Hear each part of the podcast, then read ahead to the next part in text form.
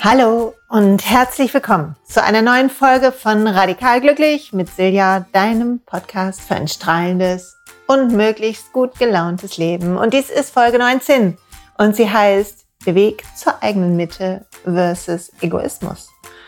Und wir wollen uns in dieser Folge die Frage stellen, einmal wie ein bisschen nochmal zu schauen, wie sieht eigentlich so ein Weg zur Mitte aus? Wie fühlt sich unsere Mitte an, die so eine Mischung für mich ist? Das kann ich schon mal vorwegnehmen aus Freude, Gelassenheit und Friede und Offenheit. Und wieso lässt uns das manchmal uns ein bisschen alleine fühlen? Und wieso erwecken wir vielleicht sogar manchmal den Anschein oder fühlen uns wie Egoisten? Und meine Gedanken dazu gibt's heute genauso wie ein paar kleinere Lösungsvorschläge, die dir helfen können auf deinem Weg zu deiner Mitte und die dafür sorgen können, dass du trotzdem in einem sozialen Umfeld bleibst und nicht plötzlich alleine da stehst und denkst, oh, ich habe meine Mitte gefunden, aber leider sind alle anderen gerade weg. Was auch vielleicht keine so gute Idee ist. Denn wir sind als Menschen Herdentiere äh, oder Gruppenwesen oder wie du es nennen willst. Das liegt in unserer DNA, weil wir früher überlebt haben, wenn wir in einer Gruppe geblieben sind. Und darum sind uns Gruppen auch so wichtig und gleichzeitig stressen sie uns auch, denn ein Teil von uns prüft immer, gehören wir noch dazu. Und darüber möchte ich zuallererst sprechen und beginnen. Gehören wir noch dazu? Und ich beginne, wie ich schon so oft, mit ein bisschen einer kleinen eigenen Geschichte.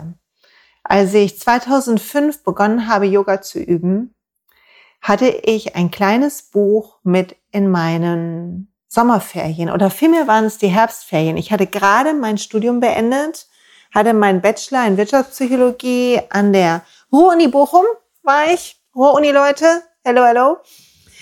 Und ähm, ich war K.O. Oh, ich war richtig müde, das habe ich, glaube ich, hier schon mal erzählt. Und es war das erste Mal, dass ich Romane mitgenommen habe in den Urlaub und nicht Fachbücher der Psychologie, weil ich ansonsten immer irgendwie gelernt habe, immer Karteikarten dabei hatte und gefühlt irgendwie in jeder freien Minute neben Job und Kindern gedacht habe, oh Gott, wie kriege ich das nur hin? Und diesmal hatte ich in meinem ähm, Koffer verschiedene Bücher, insbesondere ein irgendwie total spannendes Buch, so ein Krimi, musste ich nachts meinen Mann wecken, daran erinnere ich mich noch, weil es mir zu spannend war und ich plötzlich dachte, da stehen die äh, Leute stehen bei uns im, im Haus. Wir hatten so ein kleines ähm, Apartment gemietet und ähm, was aber nicht die Geschichte von diesem Podcast ist, sondern die ist, dass ich ein kleines Ashtanga-Buch mitgenommen habe. Und ich kann euch nicht mehr sagen, warum ich das genommen habe. Ich hatte damals einen Tinnitus und irgendjemand hat von mir gesagt, ich glaube, meine HNO-Ärztin hat gesagt, naja, sie sollten irgendwas zur Entspannung tun, vielleicht Yoga. Und ich kannte Yoga nicht, ich hatte noch kein Instagram, ich habe keinen Blogs gelesen oder Blogs gehabt, ich habe keine Yoga-Zeitung gelesen. Es war überhaupt nicht meine Welt. Ich bin ehemalige Volleyballerin, ich bin gern joggen gewesen und ich war ein bin ein quirliger Mensch und irgendwie hat das alles mich gar nicht so gepackt. Aber weil es mir nicht so gut ging, war ich offen für was Neues, wie es so oft ist, dass wenn es uns nicht so gut geht, wir irgendwie mehr in der Lage sind, vorbeizugucken an unseren Scheuklappen. Eckart Tolle sagt ja auch, dass halt in eine neue Erde, übrigens neue Video ist draußen, das mal nur so auf YouTube, verlinke ich euch unten. Ähm, aber zurück zum Thema. Eckart Tolle sagt halt, dass wenn wir einen großen Schmerz fühlen, dann haben wir oft so einen großen Veränderungsimpuls, dass wir halt schaffen aufzuwachen, weil wenn unser Traum der Welt angenehm ist ein bisschen und wir nicht so viel Schmerz haben, dann macht es irgendwie auch Laune weiterzumachen. Was ich irgendwie auch nachvollziehen kann. Jedenfalls da war ich ziemlich platt. Ich habe dieses Buch mitgenommen und ich habe begonnen, Yoga zu machen. Und ich erinnere mich, dass ich das Buch gelesen habe und mein Mann hatte da so drauf geguckt und hat nichts gesagt. Und dann Ashtanga ist, äh, das war ein Ashtanga-Buch. Ich kannte damals die verschiedenen Stilrichtungen gar nicht. Ich war dann bei einem Ashtanga-Workshop, weil mich das Buch, das ging auch über die Yamas, Niyamas, über den Weg, war so ganz klein, dünn zusammenge packt. Ich packe das auf dem Blog zu diesem Podcast, dann seht ihr, welches Buch das war. Ich glaube, das gibt's immer noch. Und jedenfalls habe ich das gelesen und habe dann den ersten Workshop besucht und es hat mich voll die Leidenschaft gepackt. Ich habe die ersten Sonnengrüße gemacht und ich war total abgelust. Aber ich fand's mega, diese Verbindung aus Atem und Bewegung, die ich total nicht auf die Reihe bekommen habe, fand ich total geil. Und ich habe begonnen, nach ein paar Workshops, die ich besucht habe und mich immer mehr irgendwie mit dem Thema zu beschäftigen. Es hat mich richtig so eine Sogwirkung gehabt, so ein Magnet, wie manche Themen für uns haben. Und ich habe, lange Rede, kurzer Sinn, begonnen, jeden Morgen Yoga zu üben. Also habe ich zu meinem Mann gesagt, hör mal zu, Schatzi, ich war vorher so ein Snooze-Typ. Ich stehe jetzt immer ganz früh auf. und ich muss irgendwie eine halbe Stunde Yoga machen, ich will oder eine Stunde, ich will irgendwie hier die Serie 1 machen. Das klappt natürlich überhaupt nicht morgens bei mir, so früh war ich nie auf, aber ich habe halt da morgens meine Sonnengröße gemacht und war total happy damit. Und es war eine Veränderung in der Gruppe. In der Gruppe meiner Familie gab es eine massive Veränderung. Ich bin nicht mehr mit liegen geblieben. Ich habe plötzlich morgens alleine was anderes gemacht. Und das irritiert andere. Immer wenn wir etwas tun, was abweicht von dem, was wir bisher gemacht haben, setzen wir nicht nur uns selber, sondern auch andere ein Stück in Unsicherheit, der Unsicherheit aus. Und das kann, je nachdem, was wir für jemanden äh, bei uns haben, den Eckhart Tolle würde sagen, den Schmerzkörper oder aber einfach auch die Unruhe im anderen, die Sorge im anderen, um es mal in unseren Worten zu sagen, aktivieren. Und dann kriegen wir eine Abwehrhaltung dazu, die einfach nur aus dieser Sorge entspringt, dass etwas Gemeinsames flöten geht, dass wir uns aufmachen alleine irgendwo hin, wo jemand nicht mit darf. Also es hat ein bisschen gedauert und je schlimmer die Yoga-Sache wurde, hat mein Mann zwischen immer gesagt, hm, okay, wo wird es enden? Und ich habe so ein paar Strategien gemacht, um ihn mitzunehmen. Und damit will ich mal beginnen, weil vielleicht kennst du das auch, dass du plötzlich beginnst, so einen Podcast wie diesen zu hören. Vielleicht machst du auch schon ewig, ne? Also da jeder, wo er ist. Und vielleicht liest du plötzlich Bücher. Da immer auf meiner Bücherliste, die Bücher kriege ich von ganz vielen irgendwie Nachrichten, dass euch das so gut tut, was mir so Spaß macht.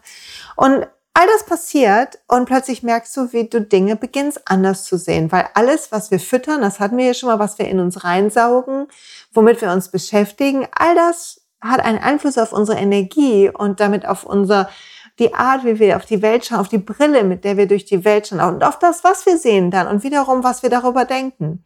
Und so verändert sich plötzlich vielleicht eine gleiche Brille wie die mit deinem Partner oder der besten Freundin in eine andere Brille, weil du plötzlich deinen Geist fütterst mit anderen Sachen. Und dann gibt es jetzt zwei Möglichkeiten, damit umzugehen. Die eine ist zu sagen, du, das musst du auch mal machen. Und ich weiß nicht, ob du das schon mal zu jemandem gesagt hast. Es klappt bei mir überhaupt null gar nicht. Wenn ich zu jemandem sage, ey, das musst du auch mal, musst irgendwann mit Yoga anfangen oder so, sind die Leute total in so einer Renitenz. Ne? Ähm, die einen sagen, ah, nee, Yoga, das macht irgendwie jeder, das mache ich schon mal gar nicht wo ich denke, mal ganz ehrlich, ne, solltest du das auch gerade denken, ne? gerade wenn es alle machen und es allen gut tut. Ne? Also das ist wie wenn man sagt, Mensch, alle essen Obst, soll irgendwie gesund sein, aber das mache ich nicht, ne, wenn es alle machen. Aber gut, das nur am Rande. Aber also die Leute, das, was dein Weg ist oder mein Weg, das ist nicht der Weg von anderen. Also wenn wir versuchen, wir können, wenn Leute uns fragen, ist meine Maßnahme bisher immer, also wenn mich jemand fragt, hey, wieso machst du das, dann erzähle ich, wie toll es für mich ist. Und wenn dann jemand Lust kriegt, das auszuprobieren, dann bin ich offen dafür und sage, hey, du kannst gerne mal zu einer Probestunde kommen. Und mein, mein Kurs über voll mit Warteliste, aber ne, oder ich sage, komm mal zu einem Workshop oder geh mal einen Anfängerworkshop dahin oder dorthin sodass Leute einen leichten Zugang kriegen und ich eine Brücke sein kann in, in diese, in diese Entdeckung, auf dieser Entdeckungsreise. Oder ich verlinke meine Bücher, die mich besonders berührt haben, wie auf dem Blog. Oder ich erzähle halt von, von Dingen, die ich toll fand oder teile ähm, Dinge, die mich sehr beeindrucken, wie zum Beispiel die Videoserie zu einer neue Erde. Und so können wir gucken, ob wir Leute inspirieren. Aber wir können niemanden beeinflussen. Also mein Mann macht bis heute kein Yoga. Ich habe ihn mal überredet, mit zu so einem Ashtanga-Workshop zu kommen und er fand es überhaupt nicht toll. Und er macht andere Sachen und das ist für ihn gut. Und ähm, er meditiert auch aufeinander. Der meditiert nicht so, aber ich habe das Gefühl, dass er trotzdem viel in so einem meditativen State ist. Er, ich glaube, wenn der meditieren würde, hätte er einen ganz anderen Zugang, weil er irgendwie noch viel mehr im Moment schon von Grund auf ist, als ich es je war und langsam erst komme. Und von daher hätte er wahrscheinlich mega Zugang, braucht es wahrscheinlich gar nicht so, wie ich das gebraucht habe. So, also das erste ist, du bist ein Herdenwesen, das ist normal. Wenn du dich veränderst, auf den Weg machst, wird es dein Umfeld irritieren und dich auch ein Stück. Und das ist einfach dann, weil alle Angst haben, dass die Bindung nachlässt. Und das erste, was du sofort stummen kannst, ist zu versuchen, irgendjemanden zu überzeugen. Gib es auf. Sondern stattdessen atme tief durch, und wenn dich jemand fragt oder du was Tolles hast, dann erzähle, wie toll es war, von deiner Begeisterung berichte, was es bei dir macht. Sei das positive Beispiel, sei das Licht. Und sei die Liebe für die Dinge und sei die Inspiration dafür. Weil so funktioniert Veränderung, dass wir jemanden erleben, vielleicht uns jemand geschickt wird, jemand unseren Weg kreuzt, der plötzlich eine, eine neue Zutat mit, ein neues Gewürz mit hineinbringt in unsere Suppe, die wir so kochen jeden Tag. Und plötzlich wird sie stimmiger und anders und schöner. und der plötzlich uns auf eine Idee bringt. Also hätte meine liebe Freundin Christiane nicht damals das Buch zum Thema Vegan auf den Tisch gelegt und davon erzählt zumindest von der Autorin, hätte ich es nicht mit in den Urlaub genommen, hätte ich vor ähm, fast neun Jahren nicht aufgehört, Fleisch und Käse und so zu essen. Und es war eine der besten Entscheidungen ever. Und wäre ich nicht so gestresst gewesen und hätte ich nicht im Buchladen durch Zufall dieses Buch gefunden und mitgenommen, dann wäre da nichts passiert. Und so sind wir darauf angewiesen, dass Leute unseren Weg kreuzen, Leute uns von was erzählen, aber nicht, dass wir reingezwungen werden, weil jeder sein eigenes Tempo und auch seinen eigenen Weg hat. Was für mich stimmen kann, muss nicht für dich stimmen. Also es sind alles hier nur Vorschläge von einer auf dem Weg, für welche auf dem Weg. Und es ist alles nur eine Idee. Und die Idee kannst du gut finden oder nicht so gut finden. Und wenn sie nicht gut findest, sagst, sie fühlt sich für mich nicht toll an, dann um Himmels Willen, mach's nicht. Also das ist das Erste dazu. Weil wir wünschen uns so sehr, hier spreche ich von mir, oh, ich hätte mir so am Anfang gewünscht, dass mein Mann auch Yoga macht. Ne? Ich sah mich so verträumt mit ihm hier morgens, wie wir auf der Matte stehen. Und dann gibt's ja diese Yoga-Pärchen und ich finde, dann denke ich, boah, das, da ist die Erleuchtung ja gleich ne, um die Ecke, ne, wenn die zusammen da üben. Und heute denke ich, ja, Halleluja, zum Glück nicht. Zum Glück kann ich ihm berichten und er kann mir berichten und wir haben diese Bereicherung. Also es ist immer gut, wie es kommt für den, für denjenigen und für dich und ja, also finde, finde Gleichmut in dem, was der andere macht, ohne dass es dir egal ist. So. Das ist das eine. Das zweite ist, wenn du gefragt wirst, erzähle. Weil wenn wir hemmen die Angst des anderen, wenn wir den Mythos aufheben. Wenn wir ein Geheimnis drum machen oder bekehren wollen, dann machen wir entweder zu viel im Bekehren oder zu wenig, wenn wir ein Geheimnis draus machen. Wenn wir aber berichten davon und sagen, was wir da gerade machen, wieso wir das machen und erklären, ohne dass wir besser sein wollen als der andere, so einfach nur aus der Freude raus, dann haben wir eine Chance, jemanden mitzunehmen. So. Das ist die eine Sache rund um das Thema Gruppen. Und jetzt geht's mir auch so auf meinem Weg, dass ich manchmal das Gefühl habe, und ich habe hierzu einige Nachrichten von euch bekommen, deshalb mache ich heute diesen Podcast, dass ich manchmal denke, oh, hier verlasse, verlassen uns. Verlassen wir uns? Verlassen, oh Gott. Warte, ich finde den Satz. Hier verlieren wir den Kontakt. Und ich habe Freundinnen nicht mehr so eng, die ich vor Jahren eng hatte. Und ich habe Menschen, mm, die sind mir, ich mag sie super gerne, aber ich sehe sie kaum noch. Und es gibt andere Menschen, die sehe ich jetzt auch nicht viel mehr, aber die liegen mir irgendwie völlig am Herzen, habe ich total den Draht zu. Also es hat sich was verändert, weil das Leben nicht irgendwas entwickelt und dann bleibt, sondern weil ständig sich alles ändert. Und natürlich kannst du jetzt sagen, oh, ich glaube, mein Weg in dem Finden meiner eigenen Mitte, hierzu teile ich gleich noch meine Lieblingstipps und Tricks, ne? nur dass ihr den, den wisst, dass das noch kommt. Ne? Dass dieser Weg holt mich weg aus dem Umfeld, dann frag dich, stimmt das? Weil das ist ein Glaubenssatz, den du vielleicht bekommst von anderen, die das ängstigt, was du machst. Oder vielleicht ängstigt dich selber, was du machst und welche Veränderungen im Denken das erzielt. Und das sorgt dafür, dass du einen Glaubenssatz hast, der dich in der Angst holt. In die Angst holt. Und jetzt ein Satz aus dem Kurs im Wundern, was ich auch seit einigen Jahren lese. Liebe und Angst können nicht nebeneinander bestehen. Also wenn du eine Angst entwickelst, dann kann die Liebe nicht bestehen. Was aber auch heißt, wenn die Liebe, wenn du die Liebe fokussierst, kann die Angst nicht entstehen. Und wenn wir daran glauben, dass wir für uns verantwortlich sind, und ich bringe nochmal was aus der Yoga-Philosophie rein, dass dieses Leben dazu da ist, dass wir eine innere Mitte haben, wie so ein Kern in uns der lebt und zwar länger als dieses Leben ist und der eine Energie ist, die mit allen anderen Kernen hier oder wahren Selbst oder Seelen, wie du es nennst, verbunden ist. Mit dem Universum, Gott, wie du es nennen willst. Wenn das so ist, angenommen, ich als Hypothese stelle ich es in den Raum, angenommen, es wäre so.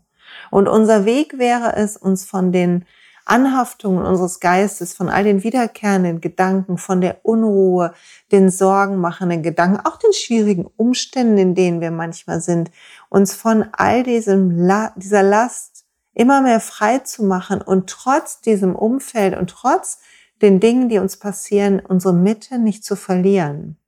Wenn das so wäre, dann wäre es frevelhaft, wenn du den Weg aufgibst, nur damit du deine beste Freundin behältst. Die Frage ist also eher, warum geht etwas auseinander?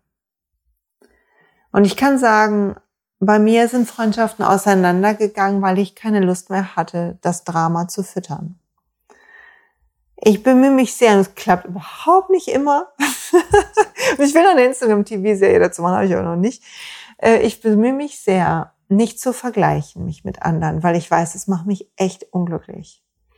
Und ich bemühe mich sehr, andere nicht zu verurteilen, weil ich weiß, es macht mich echt unglücklich, denn so hart und kritisch, wie ich auf andere gucke, gucke ich auch auf mich selbst.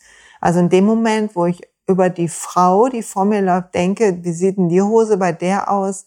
Das sorgt dafür, dass ich beim nächsten Mal im Spiegel auch denke, ich sehe unmöglich aus oder mir riesen Stress mache, wie Hosen bei mir aussehen. Also wir projizieren unseren Scheiß nach außen. Es ist echt so simpel. Sorry für die Wortwahl. Also ich bemühe mich nicht zu, mich nicht zu vergleichen. Ich bemühe mich nicht zu kritisieren andere für die Art, wie sie was machen oder was sie machen. Und ich bemühe mich, mich nicht zu beschweren.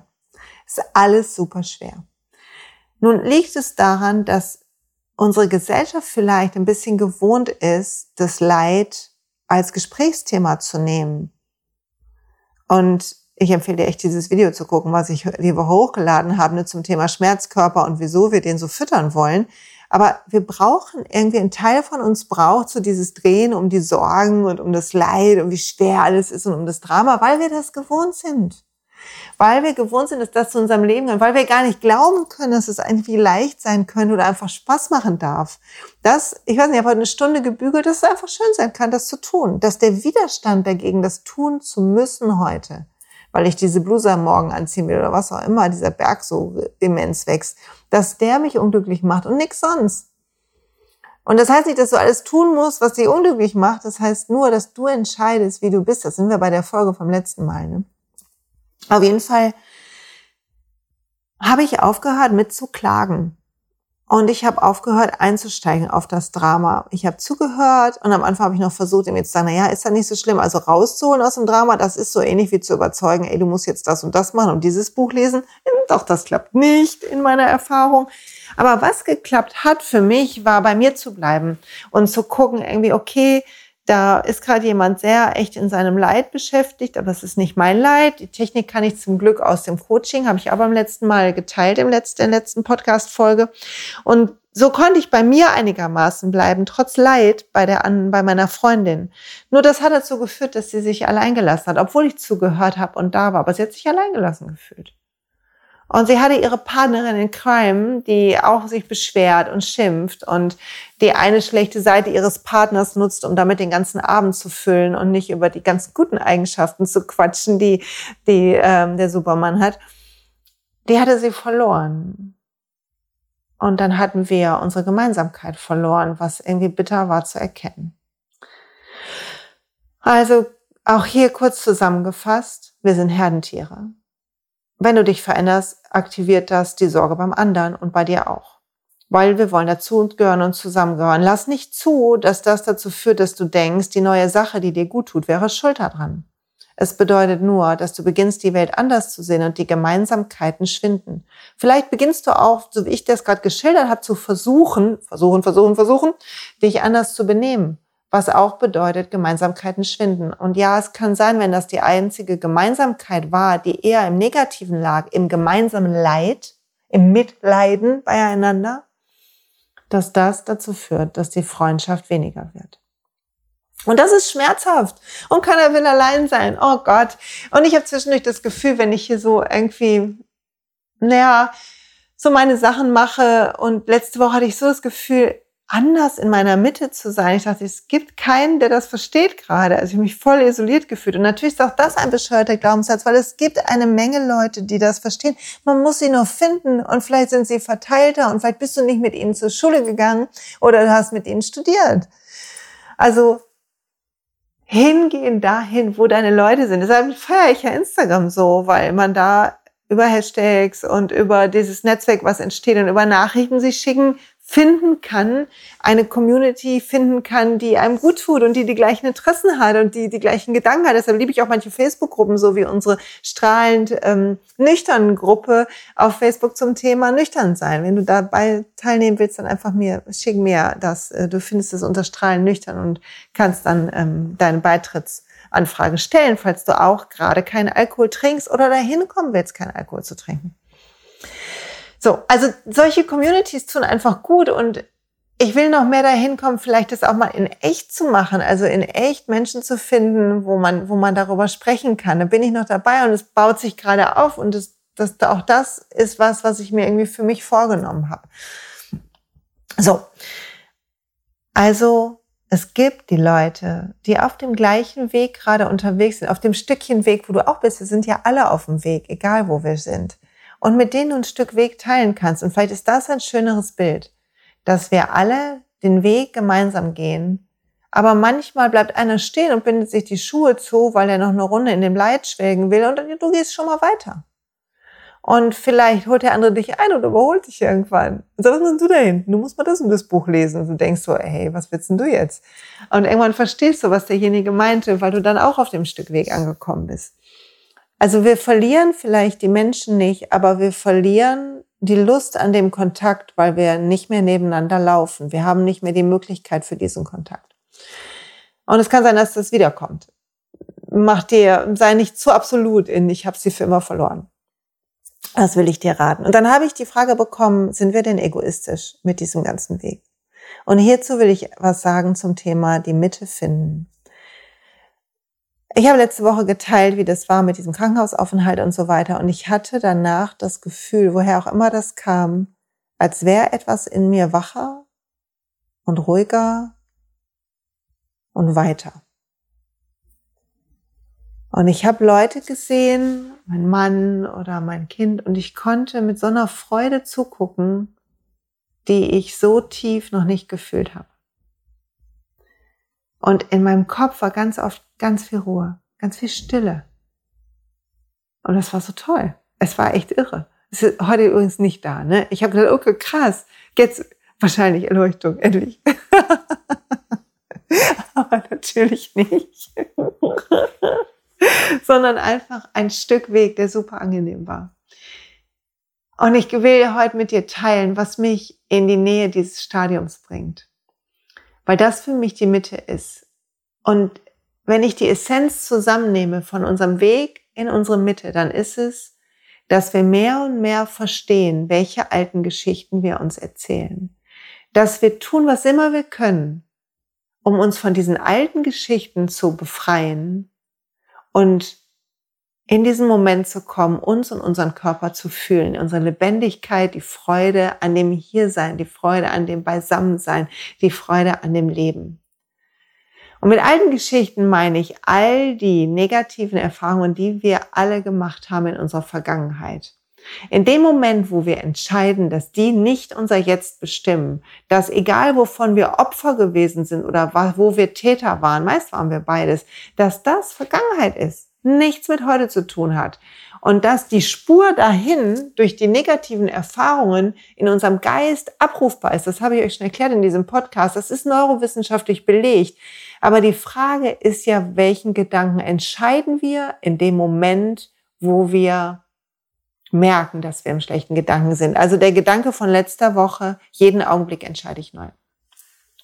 Und darum bin, liebe ich es, Coach zu sein übrigens, ne? weil ich Leuten helfe, alte Geschichten loszulassen oder alte Geschichten umzuschreiben. Das ist das Geile an meinem Job, weil ich ihnen helfe, ihr Jetzt so zu organisieren oder ihre Zukunft, dass sie immer glücklicher werden können.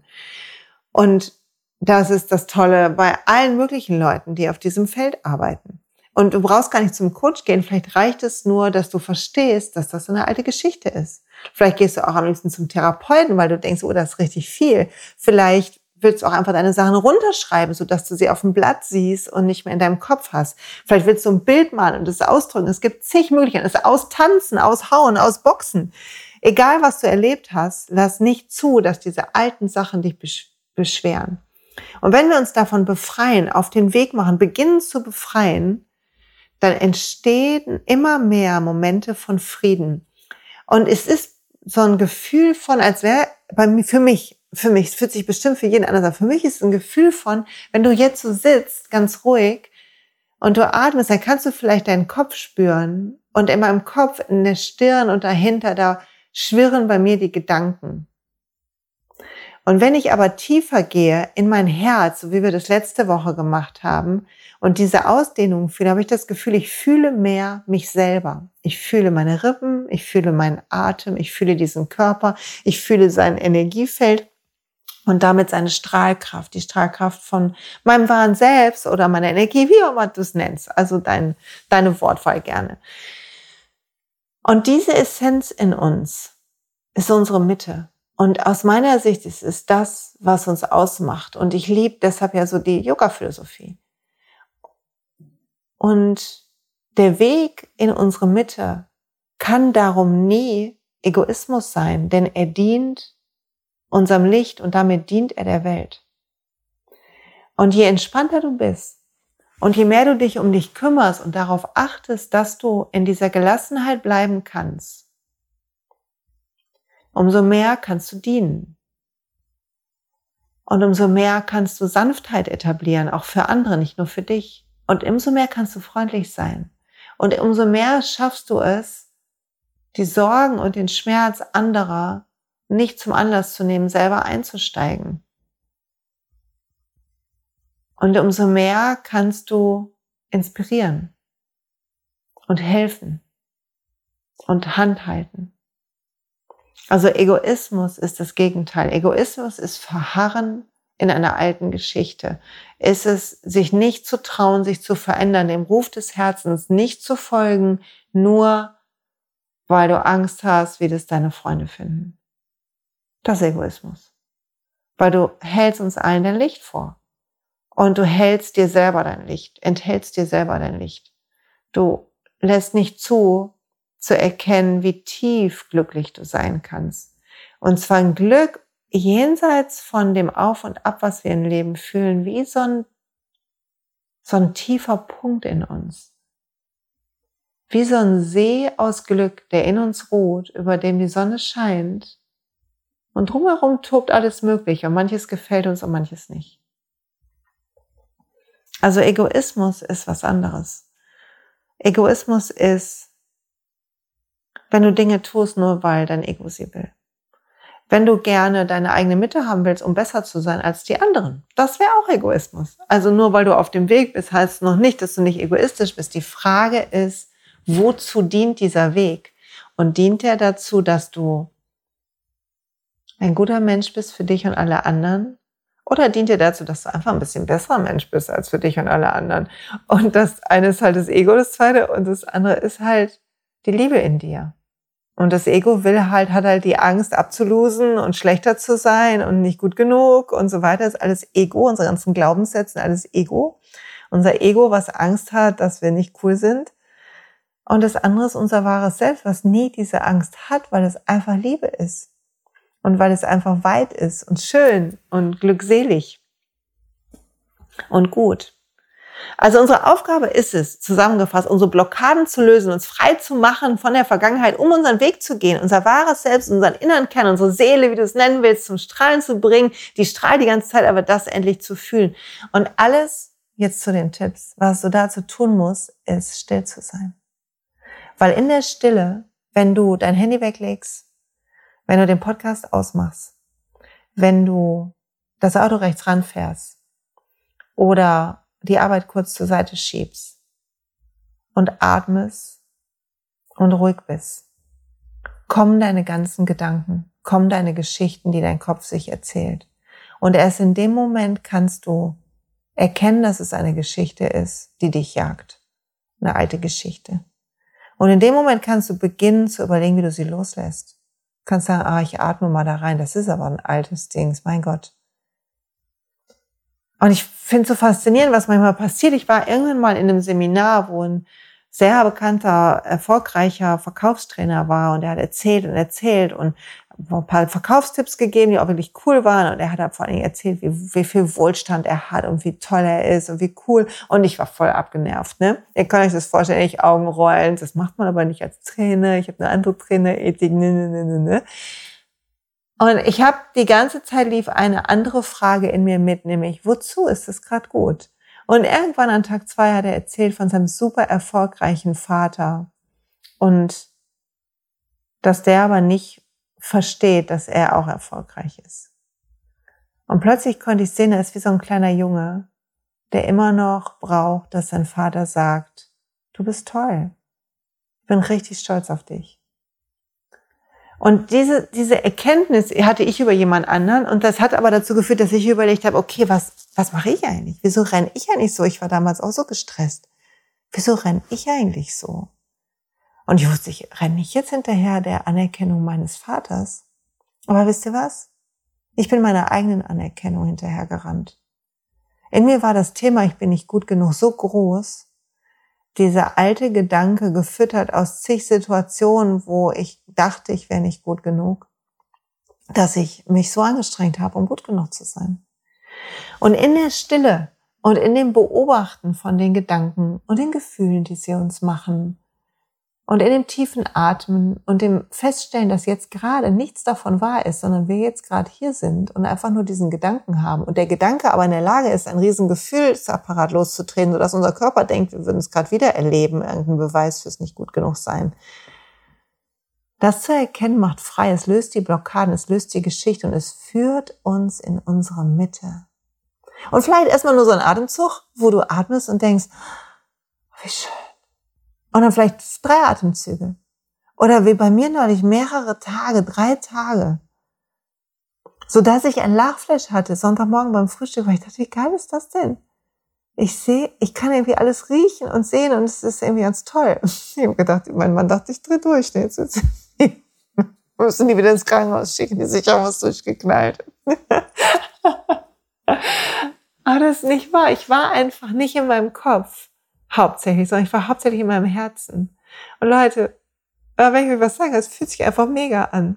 Allein die Erinnerung daran lässt mich gerade schon so wieder kichern und gickseln. Und natürlich dürfen wir übrigens erinnern, aber die guten Sachen, die unsere Seele stärken, die Momente, die, die den Pfad dahin beschreiben, nicht die, nicht die Leidensgeschichten stärken. Die sind eh schon stark. Die brauchen kein extra Doping von uns. Also diesen Weg zu gehen, ist unsere Pflicht. Und das lässt uns intuitiv werden und kreativ und helfen und inspirieren und leicht machen. Und es lässt uns andere nach oben bringen und es lässt uns Vertrauen in andere und das Gute im andere sehen. Also es lässt uns sagen, hey, lass uns sitzen und eine Tasse Tee trinken. Erzähl mir, was dich gerade glücklich macht weil wir dann das Glück des anderen aushalten können. Während in dem Moment, wo wir mit dem Leid beschäftigt sind, wir nicht aushalten können, dass jemand glücklicher ist als ich, weil es würde bedeuten, dass jemand es vielleicht besser macht als ich und unser Ego wird es nicht zulassen. Also der Weg raus aus dem Ego ist raus aus dem eigenen Leid, aus sich davon zu befreien und zu verstehen, dass jeder andere auch sein Leid mit sich trägt, seinen Rucksack. Und dass es nicht unsere Aufgabe ist, den Rucksack von allen Leuten Rücken runterzureißen oder ihnen zu sagen, ey, du hast echt einen Rucksack, ey, du hast echt einen Rucksack, boah, du hast einen Rucksack, sondern dass unsere Aufgabe ist, ein Beispiel zu sein, wie man ihn ablegt. Und es geht, indem du atmest und in die Stille gehst und die Dinge tust, die dich lächeln lassen. Und wenn du gerade nicht weißt, wovon ich rede, hör die Folgen hier Rituale, die glücklich machen und ähm, gib ein paar Folgen dazu, was mir hierbei alles hilft, auf dem ähm, Weg zu bleiben. Wenn du dann merkst in deinem Freundeskreis, trennt sich bis in die Spreu vom, vom Weizen. Ein paar wollen, wie ich eben gesagt habe, so quasi ins Schuh noch zubinden und wollen nicht weiter neben dir gehen. Dann atme durch. Und erstmal verurteile die Leute nicht. Und wenn das Leute sind, die dir nah sind, wo du sagst, oh, ich will diese Person aber behalten, dann besteh neben ihr, aber bleib auf deinem Weg. Red nicht viel drüber. Also es ist eine Kunst, zu antworten auf Fragen und vielleicht Leute mitzunehmen und nicht zu überfahren damit, den Leuten nicht das Gefühl zu geben, dass sie schlechter sind. Manche Sachen triggern Leute. Wenn ich sage, ich esse nur pflanzlich, erzählt mir fast jeder, dass er kaum Fleisch isst oder nur Biofleisch oder die Hühnchen, die kennt er von dem Nachbarn, die rennt total glücklich da durchs Unterholz. So Geschichten kriege ich dann jetzt. Ich frage nicht danach. Es ist einfach, weil wenn mich gefragt wird, wieso isst du das nicht? Und ich sage, ich esse gerne nur pflanzlich, ich esse vegan, dann haben die das triggert was bei Leuten, so dass sie sich rechtfertigen müssen. Das triggert das Ego von anderen. Und das, damit zu leben. Und deshalb sage ich es kaum. Deshalb mache ich keine große Sache draus, außer hier auf dem Podcast, wo, wo du mich anders kennst. Aber in meinem Freundes- und Bekanntenkreis oder in der Familie mache ich es nicht. Weil, wenn die Leute nicht bereit dafür sind, es macht keinen Sinn. Es hilft nichts. Es bringt keinem was. Was aber hilft, ist, trotzdem dabei zu sein, wenn man isst und sich nicht ausreden, dass es so ist, sondern bei sich zu bleiben, sich daran zu erinnern, ich habe 40 Jahre alles gegessen. Wer lässt sich jetzt, warum sollte ich mich über jemanden stellen, nur weil er eine Schinkenpizza isst? Das ist Quatsch. Das hat nichts mit der Seele der Person zu tun. Es hat was damit zu tun, welche Einsichten sie hat oder nicht. Und es das heißt nie, meine sind nie besser als anderes. Die Frage, welches Leid vielleicht verursachen sie oder welchen Klimaschaden oder so, da können wir drüber diskutieren. Aber es geht nie um Recht haben. Also zu sitzen und zu erlauben anderen, dass sie woanders auf dem Weg sind, ist ein guter Schlüssel dafür, trotzdem ein bisschen sich gegenseitig zu begleiten. Und wenn es dich doch zerreißt, weil eure Gemeinsamkeit das gemeinsame Leid war, dann ist es so. Und vielleicht holen dich Leute wieder ein. Und vielleicht auch nicht. Aber dann geh raus, wenn du dich einsam fühlst und find andere. So, dann habe ich noch eine Frage bekommen, nämlich die Frage danach, ich habe aber das Gefühl, ich habe gar nicht mehr so viel Mitgefühl. Und nein, 100 Pro, wenn du auf dem Weg bist zu deiner Mitte, dann hast du richtig viel Mitgefühl. Und zwar mit Gefühl und nicht mit Leid. Mit Leid sagt, oh ja, das ist wirklich schlimm und boah, nee und oh weia und das kenne ich auch, bei mir war so und so und hast du das und das auch und man aßt sich quasi an dem Leid. Und mit Gefühl ist zu fühlen, dass da gerade jemand ist und trotzdem den Raum zu halten und bewusst zu bleiben und klar zu bleiben und nicht mit einzusteigen. Und vielleicht Hilfe anzubieten, dann kann ich dir irgendwie helfen dabei. Aber nicht mit einsteigen. Und das sind zwei Paar Schuhe und die bitte nicht verwechseln. Und ich weiß, es ist schwierig, aber nicht verwechseln. Okay, ich fasse die Folge kurz zusammen, weil ich am Ende bin von meinem, von meiner Erzählung. Und zuallererst, wir sind Herdenwesen. Wir alle lieben die Gruppe. Die Gruppen ängstigen uns und gleichzeitig machen sie uns glücklich. Wir fühlen uns sicherer in Gruppen. Bindungshormone werden ausgeschüttet. Wir können Liebe empfinden, eine echte Verbindung zu anderen Leuten, was wunderschön ist. Wo Liebe ist, kann keine Angst haben, sagt der Kurs. Also je mehr Liebe du einlädst in dein Leben, umso besser für diese Welt. Die zweite Sache ist, dass Gruppen uns auch stressen, weil unser Ego immer in Alarmbereitschaft ist. Es will unseren Selbstwert erhöhen und nicht absenken. Es sorgt also ständig dafür, dass wir uns vergleichen, dass wir versuchen, uns über andere zu setzen, dass wir uns beklagen und andere bewerten.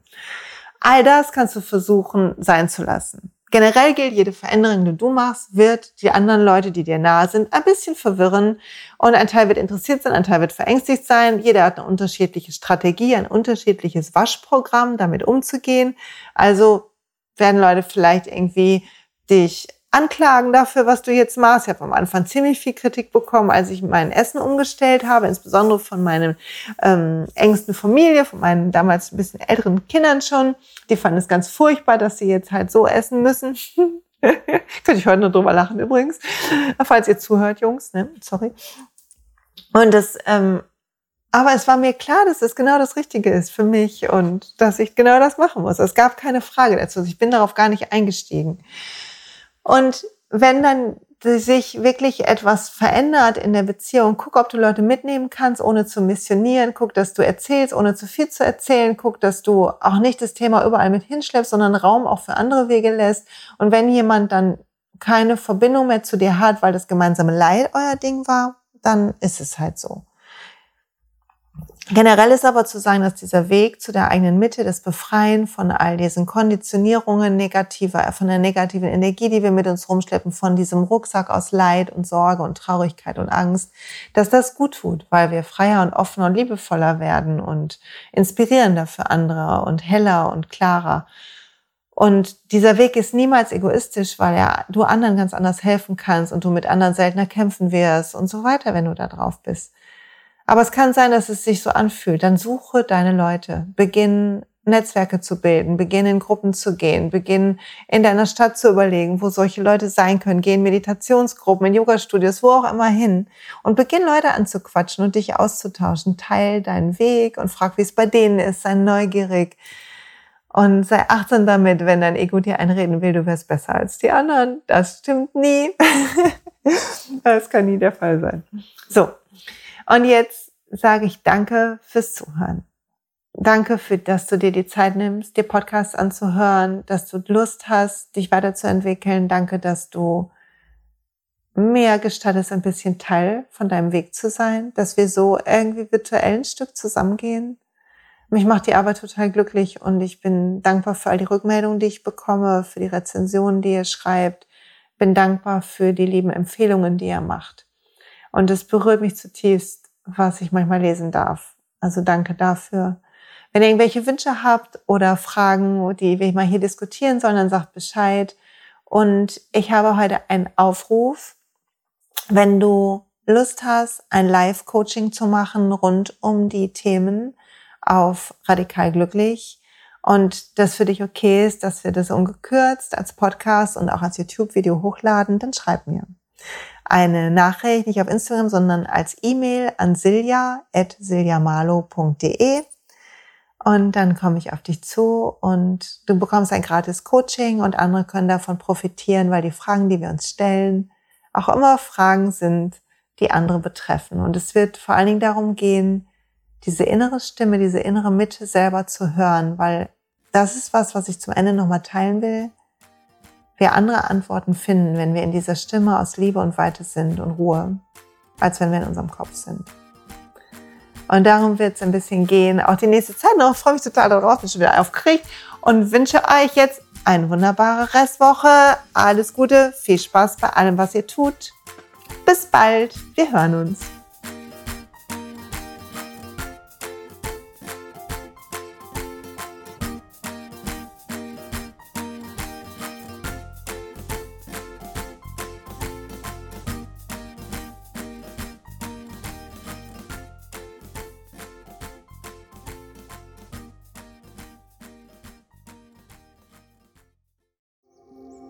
Und pst, es gibt einen neuen Podcast von mir, der ursprünglich auf einer von mir geschaffenen Kursplattform nur zur Verfügung gestellt wurde. Er heißt Zurück zur Natur und ich beschreibe darin, wie ich ätherische Öle und Supplements nutze und was ich den Leuten, die das mit mir entdecken, rate. Wenn du also Lust hast, auf diesem Weg auch mir ein bisschen zuzuhören, dann findest du zurück zur Natur überall da, wo du auch diesen Podcast findest. Viel Spaß beim Zuhören.